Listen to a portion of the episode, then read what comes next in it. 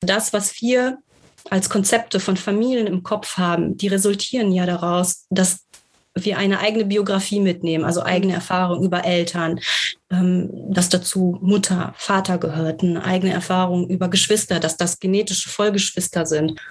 Jemand anderes, der mit einer anderen Familie aufgewachsen ist, geht dann natürlich schon von vornherein anders mit um. Also ja. es ist immer unsere eigene biografische Geschichte, die sozusagen die Welt eröffnet und wir müssen uns immer darüber im Klaren sein, dass die Erfahrung, die unsere Kinder machen werden, eine ganz andere ist als die, die wir gemacht haben. Und Sorgen, Befürchtungen, die wir haben, für die überhaupt keine Rolle spielen können.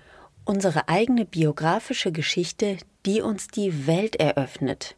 Liebe Leute, ist das nicht das beste und schönste Zitat von ganz Gay Mom Talking ever? Ich finde es großartig. Hallo zusammen, hier ist Madita, eure äh, liebste queere Regenbogen-Mama. Und ihr habt gerade im Intro schon meine Gästin des äh, heutigen Tages, der heutigen Episode gehört.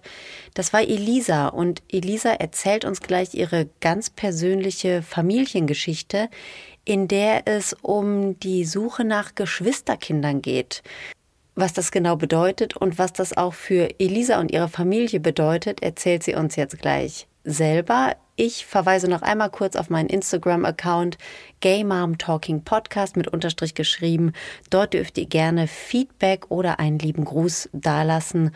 Und jetzt begrüße ich aber erstmal Elisa. Viel Spaß. Hallo Mama. Hallo Mami. Familie ist bunt. Gay Mom Talking. Der queere Familien-Podcast. Da sind wir wieder im Podcast-Studio von Game Mom Talking. Ich bin auch gar nicht alleine heute. Ich habe äh, Gesellschaft von meinem Sohn. Der wollte nicht alleine in seinem Zimmer sein und er hat sein Kuscheltier Liberty mitgebracht und ein großes Glas mit, was ist das? Ähm, Kürbiskern. Mit Kürbiskern und ein Lego-U-Boot und Knete. So. Von den Jago. Von den Jago, genau richtig. Also hier ist es voll ich kann auch nicht sitzen, ich stehe, aber das macht ja nichts. Das tut mir auch mal ganz gut. Und digital bin ich äh, verbunden mit Elisa. Hallo Elisa.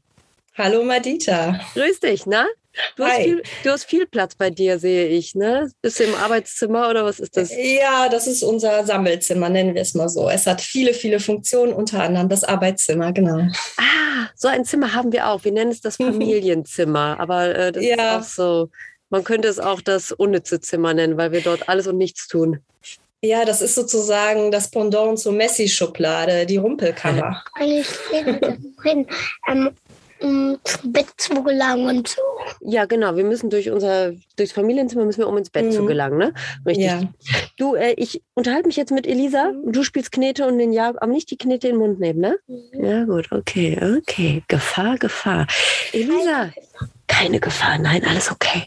Ich freue mich, dass, äh, dass du heute Lust hast, deine äh, Geschichte mit uns zu teilen. Bevor wir zum eigentlichen Thema kommen, magst du dich und deine Familie vielleicht mal so ganz kurz vorstellen und auch gerne uns berichten, wie ihr euch denn damals euren Kinderwunsch erfüllt habt?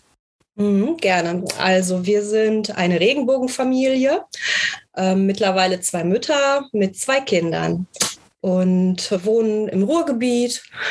Äh, ja, und das ist erstmal sozusagen der Background. Und den Kinderwunsch, den haben wir uns erfüllt. Ähm, lass mal überlegen. 2016 begonnen damit und sind über viele Instanzen gegangen und haben letztendlich mit ähm, dem Spendersamen einer Samenbank und einer Kinderwunschklinik unserer Wahl dann 2017 unseren Sohn bekommen, der jetzt viereinhalb ist und im weiteren Verlauf ähm, noch unsere Tochter, die 2020 geboren wurde. Genau, und jetzt fast eineinhalb Jahre alt ist. Mhm. Und unser Kinderwunschweg ist auch noch nicht zu Ende. Der wird also nochmal äh, weiterverfolgt und wir hoffen sehr, ähm, dass wir nochmal so Riesenglück haben und vielleicht noch ein drittes Kind bekommen können, das in unsere Familie kommen kann. Huiuiui drei Kinder ist für mich schon Hardcore. Aber ich freue mich mhm. sehr für euch und äh, drücke mhm. euch natürlich da die Daumen und werde dranbleiben. Wir äh, sind ja, wir sind ja sowieso in Kontakt. Ne? Also wenn genau. ihr noch ein genau. drittes äh, Kind plötzlich mit dabei habt, kriege ich das ja sowieso mit. Äh, ja, sehr spannend. So plötzlich Fall. geht es meistens nicht. ja, ich, ich kann ja mal kurz, äh, mhm. ich, es gibt bei uns in der Schule eine, eine Mama, mit der ich locker befreundet mhm. bin. Und äh, es ist ja noch nicht so lange her, äh, da war Winter und da haben wir alle dicke Pullover und lange Mäntel getragen und so. Und ich habe diese Frau wirklich boah, mindestens einmal in der Woche an der Schule getroffen und auch immer kurz einen Plausch gehalten.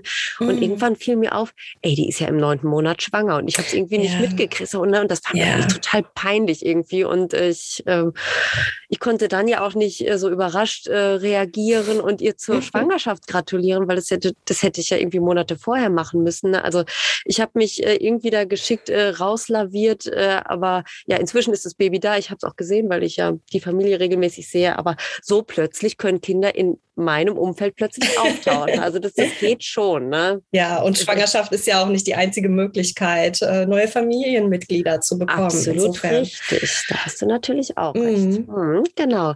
Ähm, Nochmal eine Frage zu euren beiden Kindern. Ich denke, dass mhm. euch diese Frage häufiger gestellt wird, weil ich das so aus, äh, aus ja, meinem äh, Umfeld auch äh, kenne, äh, sind beide Kinder vom selben ähm, Erzeuger, Spender? Genau, also wir sagen aktuell in unserer Familie tatsächlich auch noch Spender. Also mhm. wenn meine Frau und ich sprechen, unseren Kindern gegenüber sagen wir jetzt natürlich schon was anderes. Ähm, also der Mann, der den Samen gegeben hat zum mhm. Beispiel. Ähm, und ja, sie sind von dem gleichen Erzeuger, Spender oder Mann, Gesundheit oder was auch immer da passiert ja. ist gerade. Ja, ja, das ist, also es ist hier heute voll. Ne? Ich bin übrigens auch mhm. erkältet, mhm. aber ich glaube, ich habe hier jetzt in dieser, in dieser zwei Quadratmeter Podcastkammer gerade jemanden angesteckt. Naja, gut. Berufsrisiko, ne? So ist es halt. genau. Ich glaube, ich, habe ich dich angesteckt oder hast du dich gerade verschluckt nur?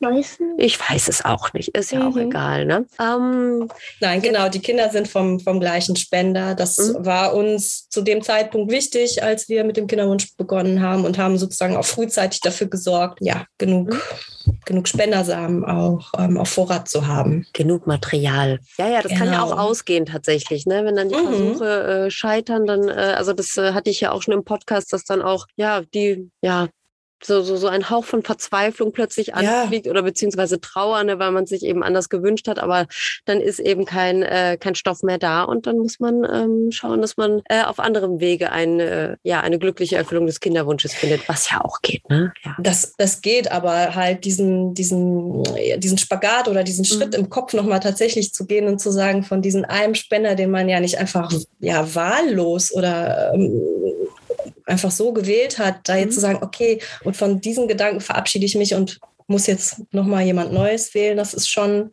eine große Herausforderung, glaube ich. Ja. ja. Aber es geht, es geht. Und was, wenn der Kinderwunsch groß ist, dann macht man das auch, klar. Mhm. Was wusstet ihr über den Spender? Warum habt ihr euch für ihn entschieden? Mhm. Also die Frage wird uns tatsächlich auch oft gestellt und wir entscheiden aber immer nach Situationen, was wir davon erzählen. Und ähm, also wir sind über eine Samenbank gegangen. Das heißt, wir konnten schon mal ein bisschen wählen, ob wir ähm, einen, einen Spender nehmen mit einem offenen Profil oder einem erweiterten Profil. Und dafür haben wir uns entschieden. Das bedeutet, ein offenes Profil bedeutet, dass die Kinder ab einem bestimmten Alter, meistens mit der Volljährigkeit, ähm, Informationen erhalten können zu einer Kontaktaufnahme. Und erweitertes Profil bedeutet, dass wir mehr als einfach nur so die biologischen Marker äh, erfahren. Ähm, also da geht es zum Beispiel um individuelle Vorlieben des Spenders oder auch ähm, ja so ein bisschen biografischen Background. Das das war uns irgendwie wichtig. Und so ein Spender haben wir uns auch ausgewählt. Und ganz explizit, warum wir diesen gewählt haben. Ja, das war so eine ja, eine Gefühlsentscheidung bei mir. Bei meiner Frau war es durchaus eine Excel-Tabelle mit Vor- und Nachteilen. Ähm, also da geht ja auch jeder ganz unterschiedlich heran an so eine Entscheidung. Und ähm, das war halt die Person, die uns beiden zugesagt hat, die Ähnlichkeiten optische oder äußerliche mit mir aufweist, aber auch mit meiner Frau. Das war dann nochmal so ein Bonus. Und es war jemand, wo wir dachten, okay, ähm, wir können uns vorstellen, dass diese genetischen Eigenschaften auch gut zu uns, zu unserer Familie passen. Und ähm, so haben wir ausgewählt, ja. Ach, und ein wichtiger Punkt, genau, den hätte ich fast vergessen, der spielt auch weiter ähm, für, die, ähm, für die Familien, die wir auch kennengelernt haben, äh, die auch Kinder haben äh, aus dem Spendersamen dieses Spenders, äh, nämlich, dass er sehr, eine nur sehr kurze begrenzte Zeit gespendet hat und sozusagen die Wahrscheinlichkeit, dass ähm, wenige Spenderkinder nur entstehen oder eine übersichtliche Anzahl entsteht, ähm, das, das war für uns auch ein sehr wichtiger Faktor, dass das eben kein Massenspender ist, sondern jemand, der sehr eine sehr kurze Zeit das auch nur bewusst macht. Aha, okay. Ähm, jetzt hast du es äh, schon so ein bisschen vorweggenommen. Ihr mhm. seid trotzdem, äh, also obwohl euch klar war oder obwohl ihr vermutet habt, es, es können eigentlich nicht so viele äh, Nachkommen äh, entstanden sein, außer eure eigenen Kinder, ähm, seid ihr auf die Suche gegangen und ähm, ja, habt in den letzten Monaten äh, Menschen äh, kennengelernt, die eben auch mit diesem Spendersamen ähm, ihren Kinderwunsch erfüllt haben. Ich würde gerne erstmal wissen, wie seid ihr auf die Idee gekommen? Gekommen? Also was, was hat euch angetrieben, auf die Suche zu gehen oder wie, wie ist das passiert? Ähm, also die Idee oder der Gedanke war natürlich schon äh, während der ersten Schwangerschaft da, also vor ja, vor viereinhalb, fünf Jahren, ähm, wo wir überlegt haben, ja, okay, uns ist natürlich bewusst, dass das nicht etwas ist, wo nur unsere Kinder draus entstehen werden, sondern auch andere. Also werden wir auch irgendwann mal zu einem bestimmten Zeitpunkt damit umgehen müssen oder auch unseren Kindern von dieser Option erzählen können. Und ähm, haben einfach im Internet äh, so ein bisschen geforscht, geguckt, was gibt es für Möglichkeiten, ähm, auch äh, ja, vielleicht vor, vor, dem, vor der Möglichkeit, vor diesem 18. Lebensjahr, dass die Kinder überhaupt die Kontaktdaten des Spenders erfahren, auch schon andere, ja, ich sag's jetzt mal so Familienangehörige, erweiterte Familienangehörige zu finden. Und es gibt ja unterschiedliche Möglichkeiten im Internet, also Portale, ähm, die auch Geld dafür nehmen, dass man sich dort registriert, aber auch Facebook-Gruppen, die, ähm, die zwar geschlossen sind, aber wo man ganz leicht auch kostenlos Zugang bekommt. Und es erschien uns aber damals noch nicht so der richtige Zeitpunkt. Also ich wollte das noch nicht, als unser Sohn geboren wurde. Meine Frau hatte da schon den Wunsch, ähm, aber es, es fühlte sich irgendwie noch nicht richtig an und deshalb haben wir gewartet und ab und zu mal so ein bisschen in den Portalen geschaut, ob unser unter, unter, unter dem Pseudonym unseres Spenders vielleicht sich zufällig schon mal jemand gemeldet hat. Ähm, weil entweder man hat ja bei einem Spender eben eine Nummer oder ein Pseudonym, je nachdem, was für eine Art von Profil man wählt. Aber bis dahin war halt noch kein Eintrag in den uns bekannten Portalen. Und dann haben wir das einfach so ein bisschen ja, aus den Augen verloren, aus den Augen, aus dem Sinn. Und als unsere Tochter dann geboren wurde, eröffnete sich nochmal so ein Zeitfenster für uns. Und ich habe einfach mal nochmal geschaut, ob sich irgendwas getan hat auf den Portalen. Und, ähm, und, tatsächlich, es gab einen Eintrag zu unserem Spender. Wir sind jetzt zum Beispiel über die ähm, Donor Sibling Registry gegangen. Das ist halt eine Plattform, ähm, für die man auch bezahlt. Die erschien uns aber zum Beispiel damals ganz gut, weil ähm, sehr gut mit der Anonymität der Daten umgegangen wird. Man hat zwar die Möglichkeit, schon mal so ein bisschen reinzuschauen, aber eben man hinterlässt keine eigene Spur äh, oder Identitätsspur sozusagen. Genau. Und wir haben uns so ein bisschen Zeit genommen, darüber nachzudenken und zu überlegen, was hat das denn so für Konsequenzen für uns, wenn wir diesen Schritt gehen und uns sozusagen dort anmelden und Kontakt aufnehmen mit der Familie. Und ähm, so eine Woche ist da ungefähr vergangen. Ja, und dann haben wir uns hingesetzt, eine Mail geschrieben auf Englisch, weil man, das ist ein äh, amerikanisches Portal, also wussten wir auch nichts, ähm, wer dahinter steckt. Wir hatten natürlich auch Sorgen und ähm, Hemmungen, so was erwartet uns, was wollen wir da eigentlich? Und da haben wir uns voll viel Gedanken gemacht und den Schritt sind wir dann gegangen und haben diese Mail verfasst und abgeschickt. Okay. Und diese Datenbank ist das, also du hast es jetzt schon gesagt, es ist äh, datenschutzkonform, es ist äh, auch mhm. anonym. Mhm. Ähm, äh, hat diese Person, diese Familie denn da irgendwelche Infos noch hinterlassen, außer äh, das Pseudonym des äh, Spenders? Also äh, steht da irgendwie dann sowas drin wie, ich wünsche mir Kontakt zu anderen Familien oder habt ihr wirklich ins Blaue hinein eine Mail geschrieben, ohne zu wissen, was diese Person sich erhofft von, von diesem Eintrag? Also das wussten wir tatsächlich überhaupt nicht. Okay. Ähm, ich glaube, es standen dort zwei Namen. Also man kann ja sich ein Pseudonym wählen für diese Kontaktaufnahme und da standen schon zwei Namen, wo wir schon gedacht haben, aha, das könnten vielleicht der Name des Kindes oder des Elternteils sein. Müssen wir mal schauen, ob es mhm. das dann tatsächlich so ist. Und ähm, ich, also ganz ehrlich, bin mir nicht mehr sicher, weil man das auch so ein bisschen verändern kann mit der Zeit. Ich mhm. glaube, zum damaligen Zeitpunkt stand auch nicht, ob es wie alt das Kind ist, welches Geschlecht das Kind hat, das war damals noch nicht verzeichnet. Mittlerweile hat ähm, die Frau das verändert und mhm. man kann das einsehen, wir haben es nicht verändert. Ja. Und wir schrieben also und hatten keine Ahnung, wen wir da anschreiben. Mhm. Eine Familie, eine alleinerziehende Mutter, ähm, das war alles offen, welches Land, wie viele Kinder und ähm, ja, also oder also Natürlich, wenn man sich in so einem Portal anmeldet, sind wir davon ausgegangen, dann wünschen die Leute ja auch Kontakt zu den anderen. Ja. Aber sind diese Familien auch wirklich ähm, darüber im Klaren, welche Familien sich melden können. Also auch eben Frauenpaare oder andere Familien, die eben nicht so ja, dem 0815-Schema vielleicht entsprechen. Und mhm. ähm, wie wird dann damit umgegangen? Solche Dinge sind uns natürlich schon durch den Kopf gegangen. Ja. ja. Äh, kannst du dich noch erinnern? Also ihr, ihr habt das so ein bisschen durchstöbert, äh, die, äh, diese Datenbank und auch vorher schon die Facebook-Gruppe. Und als dann da plötzlich so äh, dann dieses Pseudonym auftauchte, also was, wie, wie hast du da empfunden? War das, war, warst du erfreut? Hast du, hast du irgendwie Angst gehabt oder wolltest du den Laptop erstmal zuklappen? Weißt du das noch? Weil das ist ja schon so ein, so, so ein kleiner Schock, ist es doch schon, oder? Wenn dann klar ist, ah, okay, ja. es, es, gibt da wirklich jemanden? Mm, also absolut, das ist wirklich wie so ein, ein kleiner ja. freudiger Herzinfarkt. Also da ein freudiger ja, Herzinfarkt, habe ich auch noch nicht gehört. es, sind, es ist so, so dieses ganze Spektrum an Gefühlen von, von negativen Gefühlen, also sowas wie Angst oder auch was erwartet mich dahin mhm. zu, wow, da eröffnet sich ja jetzt eine neue Welt möglicherweise für uns, die, ähm, die ganz viel bereithält. Ähm, und also es ist ganz viel Aufregung, natürlich. Ganz, ganz, ganz viel Aufregung. Und ich muss auch dazu sagen, natürlich sind unsere Kinder jetzt auch relativ ähm, jung. Ähm, und uns war ja klar, dass diese Entscheidung, die wir da treffen, die wird ja vor allem erstmal Auswirkungen auf uns Eltern haben. Und die Kinder werden vermutlich erstmal Oh, ich, also ich sag mal ganz kurz, ich sehe ja, ich sehe ja die äh, Madita ja auf dem Bildschirm und sie versucht ein bisschen Pool Dance zu machen. Der Sohn verlässt gerade den Raum. Pool Dance oder Pole Dance? Ah, genau. Po ja, weiß ich nicht. Wie heißt es richtig? Pole Dance, aber so eine Pole Dance. Das ist natürlich eine geile. Limbo. Limbo. Ach, Limbo meintest du. Ich würde ja gerne mal Pole Dance machen. Ja. Ich habe mir auch überlegt, mhm. also nicht so, äh, also ich finde, das ist äh, sexy, aber ich finde einfach diese Kraft, die dahinter steckt, finde ich so toll. Ne? Und ähm, ich, ich habe echt mal so geguckt, ob es das auch für Kinder gibt. Also natürlich in, äh, in, ja, in kindgerechter Form, nicht als das mhm.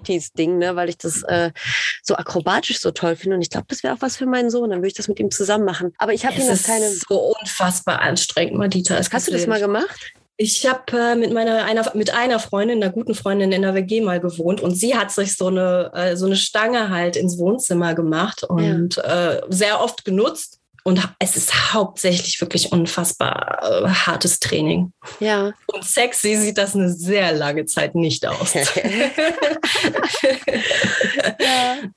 Ach ja, ja, hartes Training, das schreckt mich jetzt schon wieder ab. Mm. Ich habe ja so, also ich besitze ja keine Muskeln naja, egal. Äh, also jedenfalls habe ich, keine, ich habe keine Stange in meinem Podcaststudio, aber, und ich glaube, das wollte Elisa gerade sagen, mhm. ich habe meinen Sohn hier gerade rausmanövriert. Wir können offen reden. Ja, entschuldige, jetzt muss ich dich äh, ja. gerade äh, kurz unterbrechen durch meine akrobatische Einlage. Weißt du noch, wo du warst? Kannst du, äh, kannst du fortfahren? Ich weiß, äh, dass unsere Tochter gerade mal drei Monate alt war, also irgendwo zwischen, keine Ahnung, Wochenbett, stillen und äh, Küche aufräumen. Mhm. was in der Art. Ähm, genau. Ich habe das dann meiner, meine Frau war wahrscheinlich arbeiten oder so. Ich habe ihr das eben geschrieben, so, hä, irgendwie, es gibt einen Eintrag zu unserem äh, Donor. Äh, krass. Also es war schon ein Event auf jeden Fall. Und ähm, wir haben also wirklich fast eine Woche überlegt, machen wir das jetzt oder machen wir es nicht? Also es war klar, wir machen es, aber was haben wir für Erwartungen? Und das mussten wir nochmal für uns so ein bisschen abstecken und ja, uns innerlich so ein bisschen darauf vorbereiten vorbereiten. Mhm. Und dann habt ihr äh, auf Englisch eine E-Mail geschrieben mhm. und äh, wie ging es dann weiter? Was kam zurück? Ähm, also es war so ein bisschen wie, ähm, man schreibt etwas für so ein Blind Date. Vielleicht ist das auch nochmal so etwas, ähm, was dem Gefühl so ein bisschen entspricht. Also Aufregung und man weiß nicht, was einen erwartet, aber man hat schon Hoffnung so ein bisschen auf das, was zurückkommt. Und es kam auch relativ schnell auch was zurück. Ich glaube noch am gleichen Tag.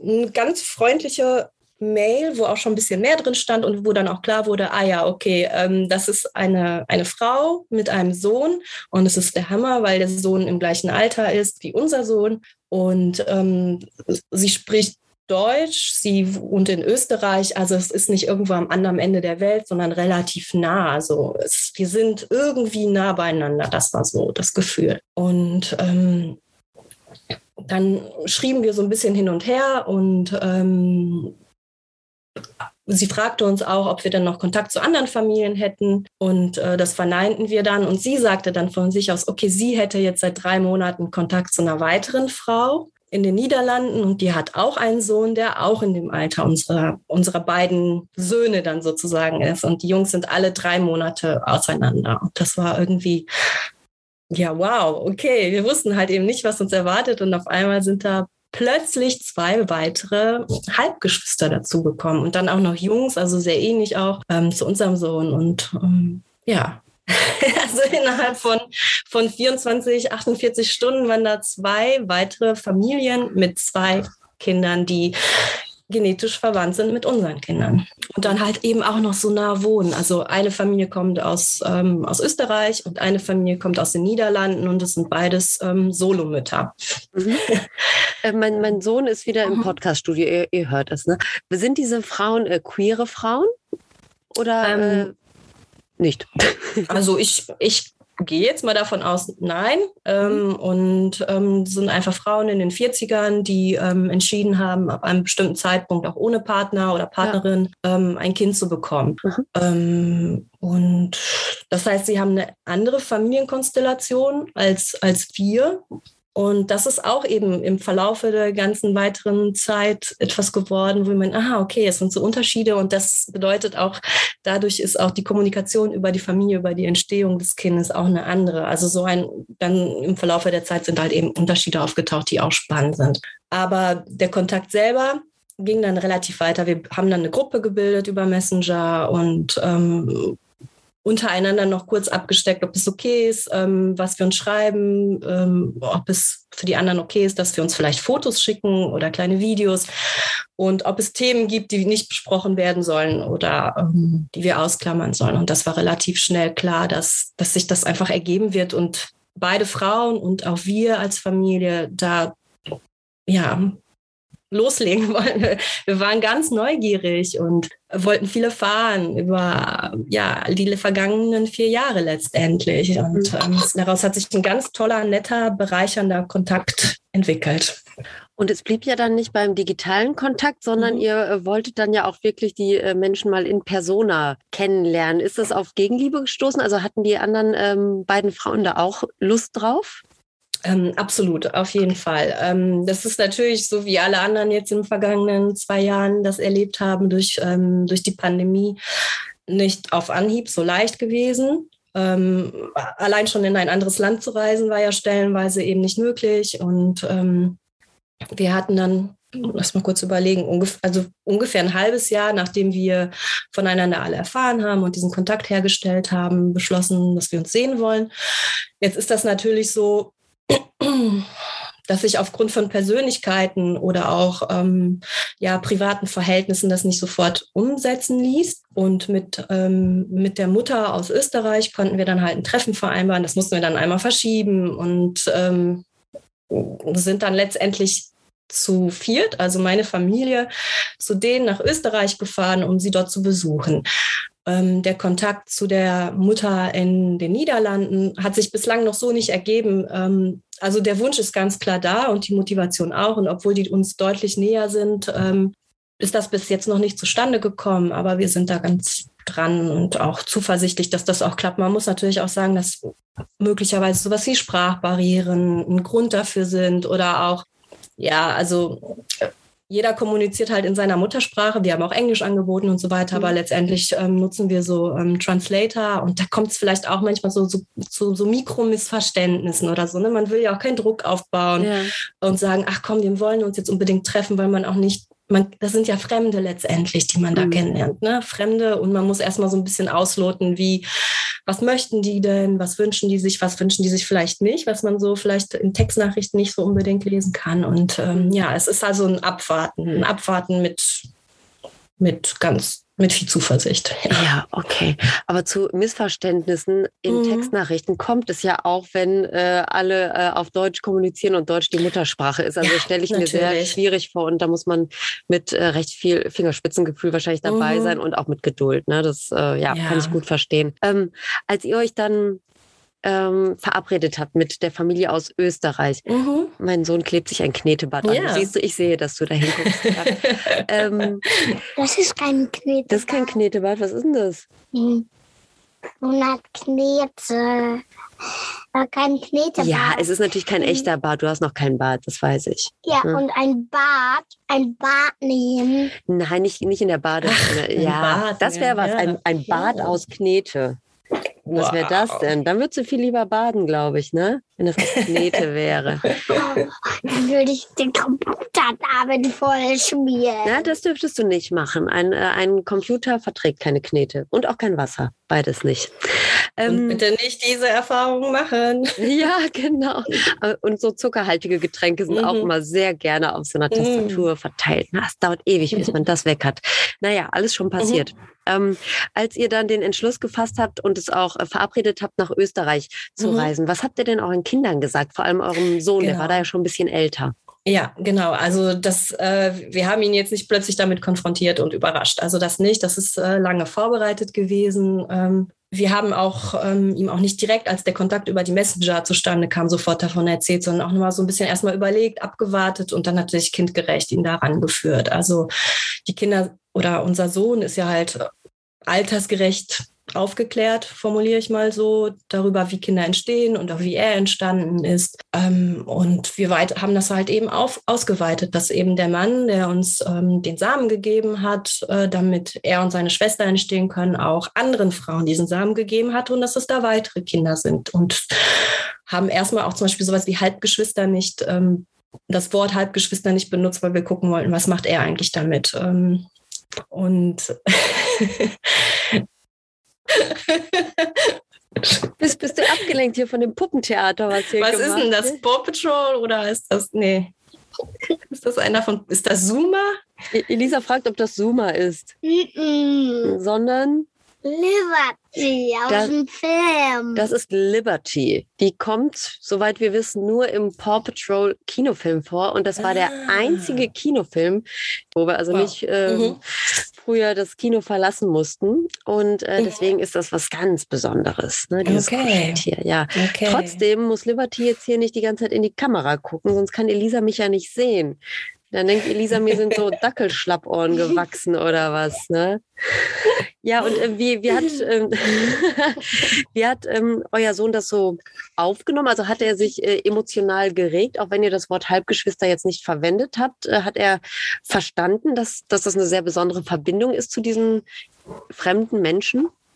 Ähm, ich denke, er hat es eher so unaufgeregt, neutral bis freudig aufgenommen. Also das ist ja mehr etwas in unseren Köpfen der Erwachsenen. Wir haben ja eine Vorstellung davon, was sind, was sind Geschwister, was sind Halbgeschwister, was sind vielleicht Stiefgeschwister. Wir sind ja damit groß geworden mit bestimmten Vorstellungen.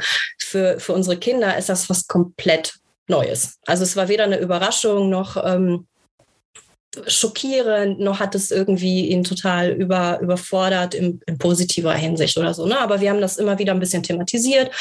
Ähm, ihm Bilder gezeigt natürlich auch und gesagt, wir werden die auch irgendwann mal besuchen und ähm, das halt eben der, dermaßen vorbereitet. Aber für ihn war das in erster Linie ein Urlaub, wo er seinen Halbbruder kennenlernt. Also zu dem Zeitpunkt haben wir das dann auch schon so benutzt. Ähm, ja, und unser erstes Kennenlernen war für beide Jungs und auch für uns Eltern ähm, ganz chaotisch und auf, aufregend. Ähm, wir hatten halt so eine Ferienwohnung und die beiden sind dann aufeinander zugelaufen und guckten sich an, fassten sich an. Also es war ja, ich weiß ja natürlich, wie mein Kind umgeht mit anderen Kindern, wenn er sie begrüßt und man merkt schon, okay, für ihn hat das auch irgendeine Bedeutung, ohne dass man so genau sagen konnte mm, oder das in irgendwie so ein so eine Schublade packen konnte. Es war irgendwas Neues halt. Und den ersten Tag verbrachten die beiden Jungs damit, ihre Kräfte zu messen.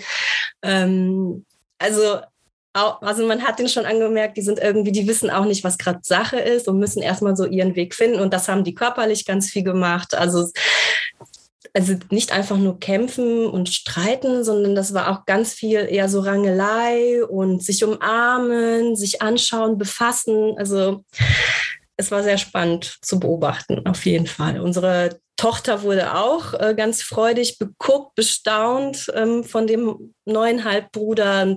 der steht einfach auf Babys und sie war damals noch sehr klein, also acht Monate oder neun. Und für ihn war das sehr spannend. Und alle sind, glaube ich, mit so einem Kopf dann am Ende schlafen gegangen. Ja, und die weiteren Tage wurden aber halt immer zunehmend besser und die beiden Jungs merkte man, die sind, die können ganz gut miteinander, sind in vielerlei Hinsichten gleich, in vielerlei Hinsichten total unterschiedlich, aber das, das klappte und das war cool. Ah, ich habe ja einen Quatschkopf im Studio sitzen. Absolut hier äh, Multitasking. Ne? Ah. Und ähm, wie, wie war es zwischen euch und der, ähm, der Mutter des äh, Kindes? Oder vielleicht nochmal eine andere Frage. Mhm, ähm, ja. Was hattet ihr Erwachsenen denn für eine Erwartungshaltung? Also habt ihr auch so also habt ihr damit gerechnet oder euch erhofft, dass da ein guter Kontakt entsteht und wäre es eine Enttäuschung gewesen, wenn ihr euch jetzt nicht so dolle verstanden hättet? Mhm. Also wenn ich das ganz ehrlich beantworte, ja, also natürlich hat man eine Hoffnung oder eine Erwartungshaltung, ähm, dass daraus irgendwas Positives wird und dass man auch eine schöne Erfahrung wieder mit nach Hause nehmen kann und dass das vielleicht auch etwas Kontinuierliches wird. Aber das weiß man vorher nicht. Also wie mit jedem anderen Menschen kann es, kann die Chemie stimmen oder eben auch nicht. Und ähm, es wäre auch okay gewesen, wenn das bei diesem einen Treffen geblieben wäre und wir gesagt hätten, okay, wir haben wir haben das jetzt einmal versucht und wir gucken mal, ob es vielleicht in ein paar Jahren noch mal ein Treffen gibt oder nicht. Ein bisschen wussten wir natürlich durch den Kontakt vorher, dass das auch etwas ist, wo es schon stimmig sein könnte. Ne? Also wir haben ja durchaus auch viele Ähnlichkeiten, sei es jetzt irgendwie Bildungsstand oder beruflicher Sektor oder eben auch so der Lebensabschnitt oder was auch immer. Also es ist schon so gewesen, dass wir dachten, das, das, das sollte jetzt auch irgendwie funktionieren und klappen. Genau. Und so war es auch. Also wir haben uns, wir haben letztendlich über, ich glaube, über eine Woche zusammen verbracht. Wir in einer Ferienwohnung, sie bei sich zu Hause mit ihrem Sohn und haben eigentlich fast, rund, fast die ganze Zeit gemeinsam verbracht und sind da richtig gut zusammengewachsen in der Zeit, ja. Apropos zusammenwachsen, meine Tochter kommt hier jetzt auch noch rein. Kann ich dir helfen? Mir ist langweilig. Dir ist langweilig. Ja, mir ist nicht langweilig. Ich mache hier nämlich gerade ein Podcast-Interview. Du müsstest kurz warten, ne? Mami ist beim Yoga. Ja, sorry. Ich komme gleich, ne? Tschüss. Was? Aha. Ja, ich komme gleich. Hat noch, irgendwas hat sie mir noch hinterher gebrüllt, als die Tür schon zu war. Das war nichts Nettes. Klar. So, du bist jetzt aber mal ruhig hier, Kollege, ne? Ähm, sind denn, ähm, gibt es denn so, so rein äußerlich ähm, Ähnlichkeiten zwischen den Kindern? Also jetzt vielleicht auch zu, zu, dem äh, Kind aus den Niederlanden. Also habt ihr so Fotos gesehen und habt gedacht, boah, sieht ja aus wie unser Sohn oder wie unsere Tochter vielleicht auch? Ähm, ja, natürlich, durchaus. Also es ist alle drei ja, ich beschreibe einfach immer so die drei Jungs, weil unsere Tochter da ein Stück weit äh, rausfällt, weil sie halt eben noch so klein ist. Und bei den anderen dreien ist das halt eben so offensichtlich. Ähm, ja, sie haben Ähnlichkeiten. Ähm, also weiß ich nicht, so eine Haarstruktur vielleicht, die man so wahrnimmt oder dass man denkt so, ah ja, guck mal hier die Lippen oder so könnten vielleicht auch ähnlich sein. Ähm, und trotzdem sind das natürlich drei komplett unterschiedliche Kinder, die auch anders aussehen. Jetzt sind die alle im gleichen Alter, das heißt, das ist nochmal so ein Stück weit auch ähnlich. Und ja, vielleicht sieht unser Sohn einem der beiden Jungs ähnlicher als dem anderen. Das kann auch natürlich sein. Und ähm, was wir aber festgestellt haben, ist, dass beide Kinder so was Vertrautes in ihren Gesichtern haben, was wir von unseren Kindern auch kennen, ohne das so genau beschreiben zu können, was es ist. Aber vielleicht sind das so Mikroverhaltensweisen, ähm, Tonlagen auch ähm, oder, e, oder andere Sachen, wo man mal merkt, so, ah ja, okay, ich denke, ich denke, das ist eine Gemeinsamkeit, ohne dass man sie so explizit benennen kann. Und je mehr wir von den anderen Kindern sehen und ähm, jetzt auch nachdem wir uns getroffen haben, desto unwichtiger wird das auf einmal. Das haben wir festgestellt. Ähm, das ist ja vorher so die einzige Gemeinsamkeit, die man so erfahren konnte. Ne? Eben, wie sehen die aus oder wie klingen die oder so. Und jetzt rückt das immer mehr in den Hintergrund, obwohl es nach wie vor spannend bleibt. Das, ähm, das ist halt so. Mhm. Ich meine, die Erfahrungen werdet ihr vielleicht auch ein Stück weit gemacht haben äh, mit euren Kindern die ja auch zumindest ähm, eure Kinder sind Halbgeschwister, genau. Genau, richtig. Ja. Mhm. mhm. Ja, ähm, also ich, ja, ist, deswegen habe ich die Frage, glaube ich, auch gestellt, mhm. weil es äh, bei uns eigentlich sehr wenig der Fall ist. Mhm. Also, äh, also ist ja so, dass. Was? Habe Fall. Ja, erzähle ich jetzt.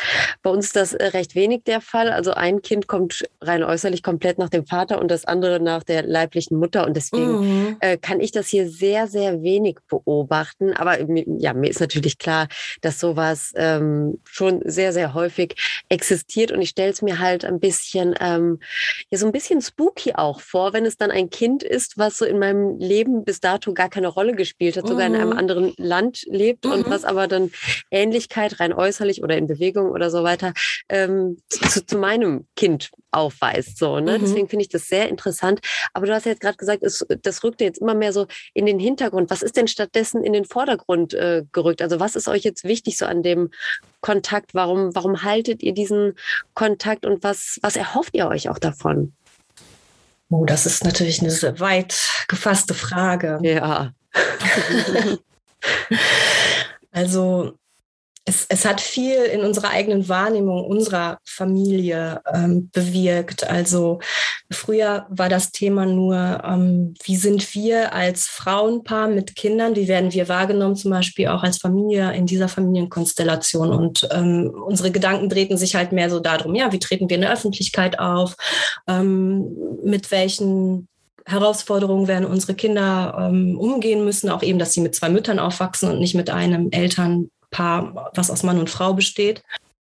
Ähm, das hat sich jetzt dahingehend, ach ja, und wie sprechen wir überhaupt über das Thema, äh, wer ist der Erzeuger, wer ist der Spender, der Vater? Und durch den Kontakt sind viele Themen sozusagen nochmal so aufgeploppt, wo wir gemerkt haben, aha, guck mal, so wie wir gedacht haben, das ist halt nur eine Sichtweise. Die beiden Frauen äh, handeln das anders. Also zum Beispiel Thema ähm, Spender. Wir haben, wie gesagt, in unserer Familie der Mann, der den Samen gegeben hat, äh, formuliert, während beide Frauen den Spender als Papa bezeichnet haben, was für uns erstmal so ein, so ein, so ein ungutes Gefühl in unserer eigenen Familie war. Aus deren Sicht können wir das aber total nachvollziehen. Aber das hat wiederum auch Impact auf unsere Familie. Also äh, so eine Anekdote, ja, die beiden Jungs spielten auf einmal miteinander und es kam das Thema äh, Vater tatsächlich auf und der eine sagt, ja, ich habe einen Papa und unser Sohn sagt, nein, ich habe keinen Papa. Also, ne, also da treffen okay. ja Welten aufeinander. Ja, ja, klar. Ähm, Ach, interessant. Ja, ja also ähm, wo wir dann auch nochmal bereit sind, auch unsere Denkweise oder unsere Herangehensweise, ähm, wie wir mit unseren Kindern darüber sprechen, nochmal aufzuweichen. Also sowas wie wie Vater ist jetzt auch tatsächlich in unseren Wortschatz mit aufgenommen worden, wenn wir mit unseren Kindern darüber sprechen, was vorher noch nicht so der Es hat natürlich auch damit zu tun, dass die Kinder älter werden und mhm. ähm, auch anderes Vokabular benutzen, aber dass wir offener geworden sind, dahingehend zu sagen, okay, wir können dieser Person, die genetisch einen Teil dazu beigetragen hat, dass unsere Kinder überhaupt entstehen können, auch eine Form von Vater oder also beim Papa sind wir tatsächlich noch nicht so angekommen, ja. aber eine Vaterfigur, eine Vaterrolle oder ein Bild davon vermitteln. Und das ist mhm. auch für uns okay, für uns als mhm. Eltern. Mhm. Ja. Da sind wir auf jeden Fall ähm, offener geworden. Interessant war zum Beispiel auch so ein Punkt, wie sprechen wir über den Spender? Also es gibt ja diesen Pseudonym und meine Frau und ich haben, wenn wir darüber gesprochen haben, ein Pseudonym benutzt, was die anderen beiden Frauen so nicht gemacht haben. Für die war das ganz irritierend, dass wir halt das Pseud den Pseudonym benutzt haben.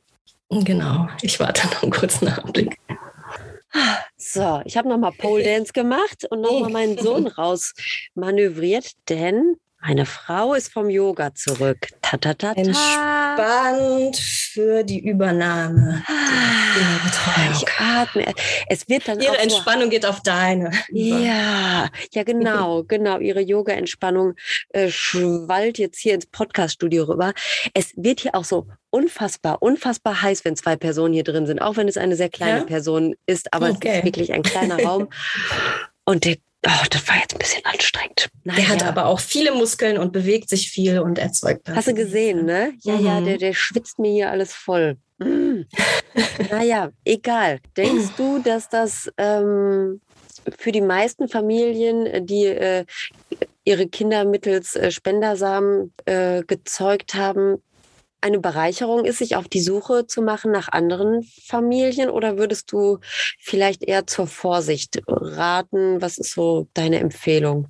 Ähm, ich kann da kein pauschale Urteil fällen natürlich, ähm, weil ich auch weiß, dass die Erfahrungen unterschiedlich sind und das, was ich hier berichte, ist wirklich auch nur unsere eigene Erfahrung. Wir haben zum Beispiel im Vorfeld, bevor wir diesen Schritt gegangen sind, auch im, im Umfeld gefragt und ähm, uns die Meinung anderer auch eingeholt und deren Erfahrungen, die waren halt auch durchaus ähm, ja unterschiedlich von unseren Erfahrungen, die wir dann gemacht haben. Ähm, das ging von, das interessiert uns überhaupt nicht, wer da eigentlich noch alles da ist an, an Kindern, bis, ja, wir haben die da mal kennengelernt und der Kontakt war blöd oder ja. die sind nicht interessiert daran. Ähm, bis hin, wir sehen uns sporadisch, aber das hat, das ist keine Familienerweiterung, das ist ganz ja. klar. Und unser Beispiel oder unsere Erfahrung, denke ich, also so nach dem zumindest nach dem, mit dem begrenzten Rahmen an Menschen, die wir befragt haben, sticht da schon auch ein bisschen raus, dass eben alle drei Familien, die bis jetzt, ja, die wir kennen, ähm, da so auf einem Niveau schweben und sehr motiviert sind, diesen Kontakt aufrechtzuerhalten mhm. und ihn auch positiv zu gestalten. Was natürlich auch noch dazu kommt, ist ja, wir wissen ja nicht, ob es noch weitere Familien gibt, die sich ja, bislang ja. nicht gemeldet haben. Das mhm. ist der eine Punkt. Und ob es vielleicht Familien gibt, die sich niemals melden werden, die wir niemals kennenlernen werden, also die immer so weiße Flecke auf der Landkarte mhm. bleiben werden. Und das ist, das ist auch nochmal so ein Punkt, mit dem man irgendwie lernen muss, umzugehen, weil das, ja, das ist irgendwie schwierig. Oder was mhm. ist, wenn die später dazukommen? Ähm, vielleicht nächstes Jahr, vielleicht in zehn mhm. Jahren. Also wie kann man diese Personen dann nochmal so integrieren, mm, dass es am Ende auch, auch ja irgendwie so smooth ist oder mhm. eben eine runde Sache wird, weil die Dynamik wird sich auf jeden Fall verändern. Ja, klar. Mhm. Wir haben oft auch schon sowas gesagt, wie, ja, es ist eigentlich, eigentlich kann es so bleiben, wie es ist, auch mhm. wenn es unrealistisch ist, weil wir davon ausgehen, dass es ja durchaus noch weitere Halbgeschwister geben könnte. Ja, wahrscheinlich schon. Nur ähm, also den Schritt zu gehen und sich in so einer Datenbank äh, zu registrieren, die mhm. ja auch noch kostenpflichtig ist. Also das ist ja schon ein Zeichen dafür, ja, ich bin interessiert, andere ja. kennenzulernen und ich habe Bock auf ein smoothes mhm. äh, ne, Umgebensein von anderen Familien, äh, die denselben Spender haben. Aber ich glaube, es gibt auch genauso viele, die, was du gerade gesagt hast, die eben sagen so, das interessiert mich gar nicht, weil wir mhm. sind hier in, in unserer Familie als Familie und vielleicht auch ein bisschen Angst davor haben. Also weil es ist ja ähm, auch ähm, ja ein Risiko dann herauszufinden, mhm. wer, wer da noch so alles ähm, ja in diesem Club drin ist. Ne? Also vielleicht, äh, vielleicht will man das äh, manchmal wirklich aus Selbstschutz auch einfach nicht. Ja, und es ist ja klar, also hm, dass zum Beispiel eine Familie wie wir es eine sind als Frauenpaar, da ist ja immer ganz klar, da muss es noch einen dritten Part geben, ja. äh, der irgendwie zu diesen Kindern beigetragen hat. Und deshalb gehen wir natürlich offener mit unserer, ähm, mhm. unserer Geschichte um. Die beiden Solomütter ähm, bei denen ist ja im Umfeld ja auch klar, dass kein Partner da ist. Das heißt, da taucht zumindest in irgendeiner Form auch die Frage auf, ja, wer ist denn der Vater? Wer ist ja. denn? Also wirklich einfach nur erstmal der Vater. Da geht es gar nicht um Spender oder, mhm.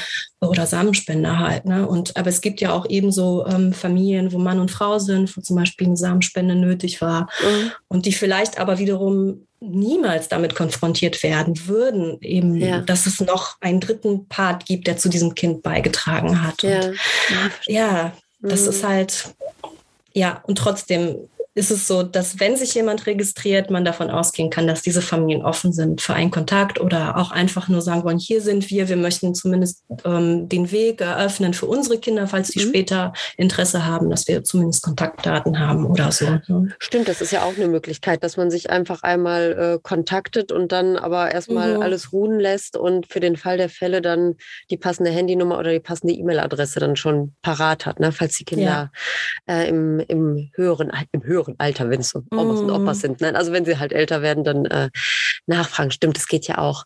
Ähm, mm. Weißt du, was, was diese Mitgliedschaft in dieser Datenbank kostet? Hast du das noch so auf dem Schirm?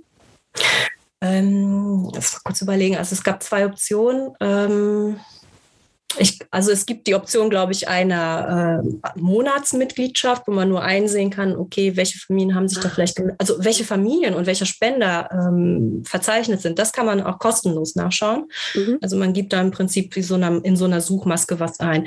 Wenn man aber Kontakt aufnehmen möchte, gibt es, glaube ich, die Möglichkeit ah. für 99 Dollar oder so, das einmalig zu machen oder eben für 199 Dollar eine lebenslange Mitgliedschaft. Mhm. Was viel Geld ist. Ja. Auf der einen Seite, auf der anderen Seite wenn es einem wichtig ist, eben halt äh, Datenschutz ähm, und Anonymität zu gewahren, ist das also machbar. Das muss natürlich jede Familie für sich selber entscheiden. Mhm. Äh, wir selber sind zum Beispiel nie den Weg über Facebook gegangen. Wir wissen das halt von den anderen beiden Familien, dass die das darüber gemacht haben. Das war für uns zum Beispiel keine Option, da mit unserem Profil ja. irgendwie, ja, zu suchen. Das erschien für uns nicht richtig, aber es gibt Personen, für die das ein Weg ist. Mhm. Ähm, auch vielleicht mit ja, weniger finanziellen Möglichkeiten, das nicht eben mal so bezahlen zu können. Mhm. Ja, verstehe. Ähm, sagst du uns nochmal, wie die Website heißt? Ja, ähm, das ist die Donor Sibling Registry, also DSR mhm. abgekürzt. Und ähm, das hat eine Frau ins Leben gerufen, glaube ich, 2000, im Jahr 2000, die eben ein Kind auch äh, über eine Samenspende hat und die hat das ganz einfach mit so einer Yahoo-Gruppe gestartet. Als sie dann merkte, dass der Bedarf oder die, ja, eben die Anmeldung so hoch war in der Gruppe, ist das dann größer geworden und das ist so eine Art, ja, ich weiß nicht genau, ob das ein Verein geworden ist. Mhm. Auf jeden Fall ähm, ist für sie ein dickes Business daraus entstanden, halt mhm. eben auch mit Vorträgen, mit Büchern cool. und, und so weiter. Also das ist eine Lebensaufgabe geworden. Ja, ja, eine große große. Das ist ja wirklich, ja. Äh, also das ist ja äh, unerschöpflich oder wie, wie man sagt. Ne? Ja, ja also ich den, wollte Link, vorhin nochmal, ja. Mhm. Sorry, ich wollte nur ganz kurz äh, den HörerInnen sagen, dass ich den Link natürlich mhm. in die Show Notes packe. So, schon gesagt. Genau. Wieder. Jo. So, mhm. Und das ist halt eben eine internationale ähm, Bank, nee, Bank ist ja in dem Sinne falsch, also eine Registrierungsplattform. Mhm. Ähm, das bedeutet, man erreicht halt auch eben Menschen weltweit und nicht eben ja. nur so lokal. Aber man kann auch lokal in den Facebook-Gruppen suchen. Also es ist durchaus eine Option. Ich will jetzt nicht für das eine oder das andere werben. Es gibt auch noch andere äh, Plattformen, nicht nur die Donor Sibling Registry, wo man sich äh, registrieren kann. Also einfach mal ähm, ja, in eine Suchmaschine Donor Search eingeben und fertig mhm. oder Siblings. Mhm. Da findet man ganz viel und kann sich entscheiden. Der andere Weg ist natürlich das ähm, über DNA machen zu lassen. Das ist halt auch eine Option, wenn man dann nochmal auf Nummer sicher gehen will oder eventuell vielleicht auch ja, den Spender ein Stück weit erreichen will. Ja. Das mhm. kann ja auch ähm, ein Wunsch sein von Familien, zu sagen, okay, wir wollen nicht nur Spender, ähm, Halbgeschwister Siblings oder da die Wortneuschöpfung Dibblings von Donor Siblings, Dibblings, äh, Dibblings. Dibblings, genau. Mal, ich lerne hier noch richtig was. Das mhm. habe ich noch nicht gehört. Mhm. Ich, ich finde, das ist Halbgeschwister, das ist so wertend irgendwie. Es ist kein Vollgeschwister, kein ja. Ja, irgendwie was anderes. Und ja, ja. I like it. Mhm. Ja, me too. und ähm, Genau, und das über DNA-Matches kann man natürlich eventuell für die, die das wollen, auch schon mal. Und auch, da muss natürlich auch der Donor, also der Spender bereit sein, das auch mhm. zu machen und da schon mal vor dem 18. oder 16. Lebensjahr, das ist ja unterschiedlich geregelt, da schon mhm. mal Kontakt aufzunehmen, wenn das jemand möchte. Das ist zum Beispiel für eine Frau äh, von den beiden Müttern eine Option nicht unbedingt zum jetzigen Zeitpunkt, aber zu einem späteren. Und das ist halt auch so ein Punkt. Ne? Also alle, dadurch, dass wir uns jetzt alle getroffen haben und kennengelernt haben, das hat ja auch Auswirkungen. Deren Entscheidungen haben jetzt Auswirkungen auf unsere Familien. Also wenn jemand von uns entscheiden würde, irgendwie, ach, vielleicht streckt man doch nochmal die Fühler aus, um den Spender vielleicht vor dem 18. Lebensjahr oder vor der Volljährigkeit der Kinder kennenzulernen. Das müssen wir wahrscheinlich jetzt auch ein bisschen absprechen untereinander. Ja. Wenn eine etwas erfährt, dann hat das auch Auswirkungen auf die anderen Familien. Das muss man vorher abklären, ob alle das auch wollen. Das stimmt, ja. Also, also muss man nicht, aber ich ja, erachte aber das als fair. Mhm. Ähm, genau, sowas halt zu klären. Also der eigene Entscheidungsrahmen wird entweder enger, je nachdem, wie man es sieht, oder mhm vergrößert sich das dadurch, dass man eben mit mehreren Familien jetzt entscheidet. Ja, aber ja. auf jeden Fall vergrößern sich ja die Möglichkeiten. Also dadurch, dass jetzt mehr Fühler vorhanden sind, die ausgestreckt werden könnten, wenn denn der Wunsch danach da ist, äh, gibt es ja auf jeden Fall mehr, ähm, ja, mehr Reichweite sozusagen. Ne? Aber ist halt immer die Frage, ob man da Bock drauf hat und ob man es überhaupt wissen will und äh, ja, in, inwiefern das die Familie bereichert. Wie, ähm, wie ist denn so deine beziehungsweise eure Wunschvorstellung? Du hast gerade gesagt, es läuft bei euch sehr smooth. So, ne? Das klingt mhm. ja schon mal, ich mag ja smooth, ne? Finde ich gut. Ähm, mhm. aber was, was ist so dein Wunsch, wie es weitergeht, was den Kontakt zu den Familien angeht? Und du hast ja gerade auch schon gesagt, vielleicht kommen ja noch welche dazu. Was ist so deine, deine Wunschvorstellung, wie dieses Netzwerk jetzt weiter funktioniert? Da spreche ich jetzt natürlich nur nur für mich. Und meine Frau hat da vielleicht auch nochmal andere Vorstellungen, ähm, also mit Sicherheit, aber die überschneiden sich schon im weitestgehend. Ähm, ich wollte ja, sagen, mit Sicherheit. Also ihr, ihr habt oft unterschiedliche Vorstellungen. Das finde ich ganz großartig. Das macht immer ganz viel Spaß. Wo ist die mit uns zu sprechen, weißt du? Ja, Hol die, die doch mal rein. Die ist nicht da. Ah. Die ist außer Haus mit Sie auch Kindern, beim Yoga, genau. nein. Ein, ihr Einkaufs-Yoga, genau. Einkaufs-Yoga. Was es alles gibt.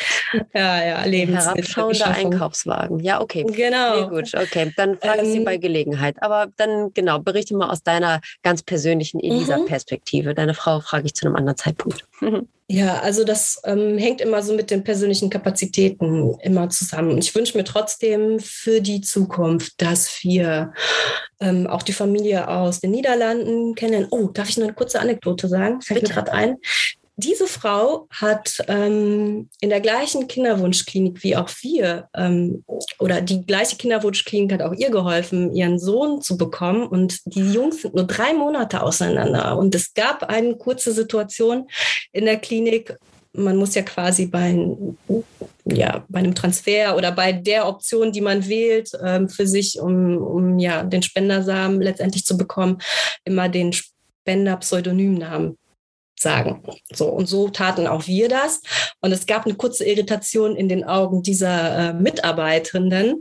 Und da dachte ich so, Hä, irgendwie, was war das denn jetzt? So ein kurzes Zischen. Und dann im Nachhinein, als wir herausgefunden haben, wir, dass wir im Prinzip zu gleichen Zeitpunkten in dieser Klinik waren, so Schluss gefolgert, ah, okay, der, dieser Name des Spenders muss da wohl innerhalb kürzester Zeit mal durchgelaufen sein. Ach, wie geil. Und ähm, das ist dann nochmal so eine Gemeinsamkeit. Ähm, die da im Prinzip auftauchte. Das ist eine schöne ja. Anekdote. Also diese, diese Mitarbeiterin muss ja auch wirklich so gedacht haben, so, wow, ich weiß was, was Sie nicht wissen, ne? Aber ich kann Ihnen jetzt nicht sagen. Es ist Nein. geheim, ne? Ach, krass. Also, ja, ist es, ist es auch, ne? Aber hey, es ist, es ist so im Nachhinein, wenn man da nochmal drüber denkt, sagt, ach, guck mal, dieses Gefühl, dieses kurze mhm. Aufblinken in den Augen des mhm. anderen oder die Irritation war ja doch, das, da habe ich gut rausgefiltert, das ganz mhm. genau. Ja. Ja, was ich mir wünsche, ist letztendlich, dass wir wir auch diese Familie kennenlernen können. Und ich bin da auch ganz zuversichtlich, dass das klappt ähm, zum gegebenen Zeitpunkt, vielleicht auch dieses Jahr noch. Und ähm, wir haben auch schon gemeinsam Urlaub mit der Familie in Österreich für dieses Jahr nochmal geplant. Also das, was sich jetzt so gerade entwickelt, ähm, dass das etwas Dauerhaftes oder Festes mhm. wird, ähm, aber auch gleichzeitig zwanglos. Ne? Man muss ja auch immer bedenken, ja, so ein Familienalltag ist ja auch sehr, ähm, ja, variabel und vielleicht mhm. passt es in einem Jahr, vielleicht passt es im nächsten Jahr wieder nicht, aber so, das wäre so unser Ziel, dass sich das so weiterentwickelt und mhm. dass die Kinder wieder aus Kinderperspektive schon durchaus mit diesem Wissen aufwachsen. Also ich habe weitere Geschwister, die nicht in unserer Familie leben, sondern in der Familie mit anderen. Ähm, dass die die kennen, dass sie ähm, sie kennenlernen, sehen und ähm, dass das Teil ihrer Identität halt eben auch von Anfang an wird. Und weitere Geschwister, die dazukommen, das bereiten wir natürlich auch vor, dass wir sagen, okay, wir kennen die, aber es kann noch sein, dass noch weitere Geschwister da sind und um, ähm, vielleicht können wir die kennenlernen, vielleicht auch nicht. Also dass auch dass eben diese ungewisse Komponente durchaus auch Platz findet in unseren mhm. Gesprächen. Mhm. Weil letztendlich geht es immer um ja, so eine gefühlte Einheit in der Identität oder um irgendetwas Kontinuierliches, dass man weiß, okay, ich bin schon immer damit ähm, groß geworden, das war schon immer ein Teil von mir und ähm, dass es nicht vielleicht plötzlich sowas gibt wie was, ich wusste davon nichts und ja, ja. konnte mir das nicht erzählen, so dass, dass das eben so ein Punkt entsteht. Und ja, und wir weiter eben den Kindern, soweit es geht, mal Fotos zeigen können, ähm, uns zu Geburtstagen gratulieren, ähm, so ein Stück weit am Leben der anderen teilnehmen dürfen. So, mhm. das wünsche ich mir für die Zukunft. Und, und letztendlich sind wir jetzt als Eltern gerade diejenigen, die entscheiden für die Kinder? Also wie viel Kontakt findet statt und was lassen wir zu? Wo machen wir vielleicht so für unsere Familie Grenzen? Ähm, und das ist auch okay. Das war am Anfang, haben wir ein bisschen so drüber nachgedacht, ob das okay ist, das für die Kinder so jetzt schon zu mhm. entscheiden oder ob ob wir warten sollen, bis die fragen oder so. Aber jetzt haben wir diesen Schritt gemacht und es entschieden. Und es wird sich, denke ich, irgendwann verlagern dahingehend, dass die Kinder mehr das Ganze lenken. Ja dürfen können werden. So. Ja, mhm. wahrscheinlich ist ja auch abhängig davon, wie gut die Kinder sich mit ihren Dibblings, ich liebe das Wort, mhm. äh, verstehen. Also das, wenn du jetzt sagst, die beiden Jungs äh, haben sich äh, schon auf Anhieb gut verstanden, es ist mhm. ja schon mal eine Spitzenvoraussetzung, aber äh, mhm. sowas kann sich ja auch ändern. Ne? Also gerade yeah. wenn ihr jetzt einen Urlaub yeah. miteinander verbringt und so, kann es ja sehr gut sein, dass euer Sohn euch dann signalisiert so, ach nö, den nächsten Urlaub dann aber lieber wieder nur mit Mama und Mami und Schwesterchen oder so. Ja, ne? Gott sei Dank machen wir genug Urlaube. Yay. das auch jetzt eine, damit das passt. Genau. Genau. Naja, guck mal, so eine andere Situation, die wir da hatten, wo wir merken, das ist denen schon auch wichtig, dass die als ähm, Geschwister wahrgenommen werden, ist, äh, wir waren halt eben in Österreich unterwegs, in, äh, weiß ich auch nicht, pff, streichelt so ich irgendwo, irgendwo in der Natur. Und ähm, ich hatte so aus so Sentimentalitätsgründen so allen Kindern gleiche T-Shirts genäht und die beiden, also unsere Tochter und so, weißt du, so mit so Wikinger-Aufdruck und so. Also so, ich dachte jetzt so, so, so ein Spermium oder nein, okay. Oh Gott, nein. nein, vorerst nicht. Ähm, nein, nein, nein, nein, nein, definitiv definitiv nicht. Nein, aber so, so kleine kindliche Wikinger-Applikationen und so mhm. weiter waren da drauf. Und die beiden Jungs trugen eben das T-Shirt und wurden halt von einer anderen Frau als Zwillinge gelesen. Ah. Ja, das heißt, sie kam auf sie zu und meinte so, ach ja, und seid ihr Zwillinge? Und die beiden Jungs antworteten, N -n, wir sind, wir sind äh, ich weiß gar nicht, ob die was geantwortet haben. Wir sind Brüder oder so. Und die fragte dann aber, ähm, ja, wie alt seid ihr denn? Und beide antworteten, ja, wir sind vier.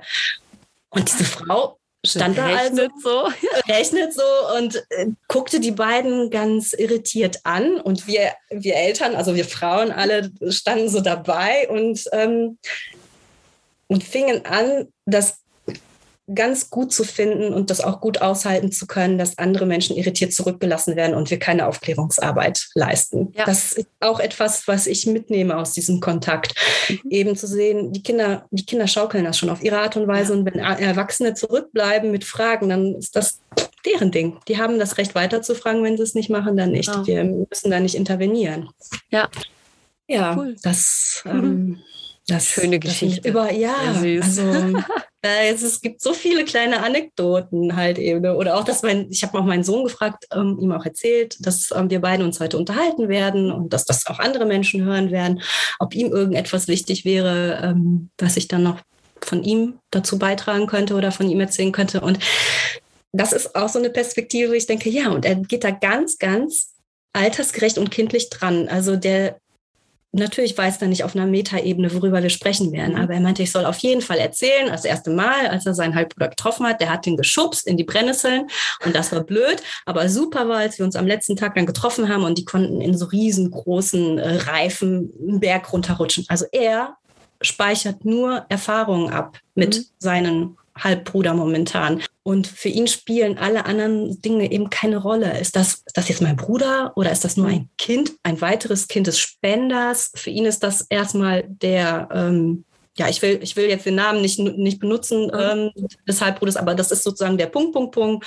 Und mit dem unternehme ich das und mm, den habe ich gern und da habe ich mich über ihn geärgert oder so. Das ist eben, ja, ich, ich muss dann auch immer wieder zum Beispiel an sowas denken, als wir in der Kinderwunsch ähm, Klinik waren, ist ja immer obligatorisch ja auch so ein Gespräch mit einer ähm, Psychologin und da haben eben wir mit einer, ähm, mit einer anderen Psychologin eben auch gesprochen und die meinte, das, was wir als Konzepte von Familien im Kopf haben, die resultieren ja daraus, dass wir eine eigene Biografie mitnehmen, also eigene Erfahrungen über Eltern, ähm, dass dazu Mutter, Vater gehörten, eigene Erfahrungen über Geschwister, dass das genetische Vollgeschwister sind.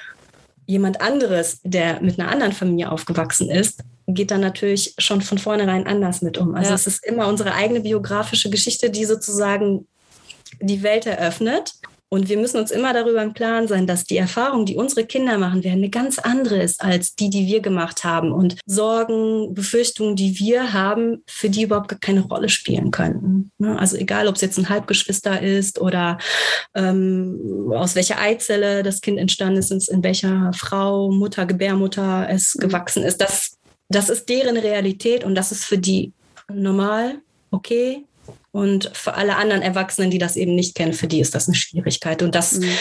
das fand ich, das hat für mich nochmal ganz viel ähm, verändert in meiner Wahrnehmung und in meinen eigenen Urteilen halt auch über mhm. uns, über, über die Welt. Also immer wieder ja. zu sagen, okay, meine eigenen Erfahrungen sind nicht diejenigen, die das alles determinieren, sondern die Erfahrungen unserer Kinder. Mhm. Die werden denen das Leben vorgeben und deren, ja, deren eigene Welt eröffnen. Und wir können die eigentlich nur begleiten dabei. Was für ein schöner, schöner Abschlusssatz, Elisa, finde ich. Ähm, ich danke dir. Also ich kann dir da in allem zustimmen. Ich bin auch der Meinung, äh, wir als äh, queere Eltern haben auch die Aufgabe, unseren Kindern äh, kindgerecht natürlich zu erklären, wo sie herkommen, wer alles eine Rolle bei der Entstehung, aber auch in mhm. dem Leben der Kinder spielt oder gespielt hat. Ähm, ja, um diese Kinder eben, ähm, wie hast du es gerade formuliert, in die Welt, durch die Welt zu begleiten. Ne? Das ist ja unser mhm. Job irgendwie. Und das was dazugehört, ist eben ganz viel Aufrichtigkeit, Ehrlichkeit und ähm, jedes Kind hat ja irgendwie einen Anspruch darauf äh, zu erfahren, so wo komme ich denn eigentlich her, so ne, das ähm, das äh, finde ich ganz wichtig und ja, ich finde es mega spannend und äh, hoffe, dass, äh, dass du uns äh, zu gegebener Zeit nochmal ein Update äh, geben wirst, ne, ob äh, er äh, euren Sohn wieder in die Brennnesseln äh, geschubst äh, hat und äh, ob ihr in die Niederlande reist, um dort eine weitere Familie kennenzulernen und mhm. ob es alles weiterhin so smooth bleibt, mhm. wie es mhm. bisher ist. Ich wünsche es euch von Herzen und ähm, ja, ich wünsche äh, euch HörerInnen, dass euch diese Folge gefallen hat. Auf Gay Mom Talking Podcast, auf Instagram könnt ihr gerne Feedback da lassen. Und ähm, Elisa, möchtest du zum Abschluss noch etwas uns allen mit auf den Weg äh, geben oder ähm, wollen wir einfach auf, auf deine Frau warten, bis sie nach Hause kommt? ähm, nein, auf den Weg geben möchte ich nur eine ganz kurze Sache eigentlich, die mich begleitet die ganze Zeit. Ähm, alle Sorgen und Ängste, die man im Kopf hat, sind eben diese Gedanken und die Erfahrungen, die man letztendlich dann macht, wenn man einen Schritt geht, auf andere zu. Also, das ist ja nicht nur im Thema Halbgeschwister, sondern eigentlich alles andere. Wir, wir wissen letztendlich nicht, wie der Ausgang ist. Und ähm, ja, sich da immer wieder überraschen zu lassen und ähm, mit, mit den neuen Überraschungen umgehen zu lernen. Das ist doch etwas, woran wir alle wachsen können. Das finde ich auch. Ich danke dir ganz, ganz herzlich für dieses Gespräch und dass du deine Geschichte mit uns geteilt hast. Sehr und gerne. wünsche dir und deiner Familie, falls die gleich nochmal nach Hause kommen vom Einkaufen, ähm, ja, einen schönen Tag in der Sonne. Bei dir scheint die Sonne auf jeden Fall irgendwie schön rein. Ne? Sieht, auf, ja. sieht, sieht sehr frühlingshaft aus. Das ich gehe gleich auch mal raus. Es, es, sieht, es sieht so aus, als müsste ich rausgehen. Ja. ja. Okay, Elisa, herzlichen Dank. Euch allen einen schönen Tag und bis zur nächsten Folge. Ciao, ciao. Tschüss.